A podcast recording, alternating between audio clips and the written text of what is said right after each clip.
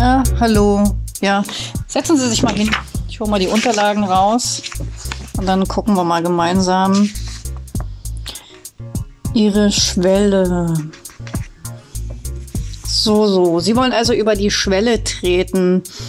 Hier steht, dass Sie, ich hake mal mit ab, Mut, Bereitschaft und den Willen zur Veränderung mitgebracht haben.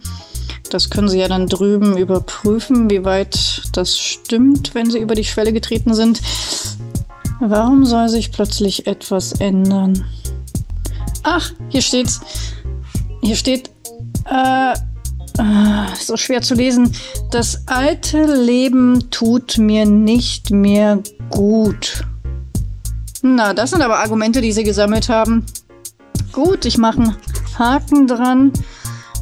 Sie können über die Schwelle jederzeit treten, wenn Sie möchten, aber ohne Gewehr, dass es nachhaltig wird. Denn das ist Ihr Part. Dann würde ich mal sagen, trauen Sie sich oder trauen Sie sich nicht? Die Schwelle steht vor Ihnen, Sie können.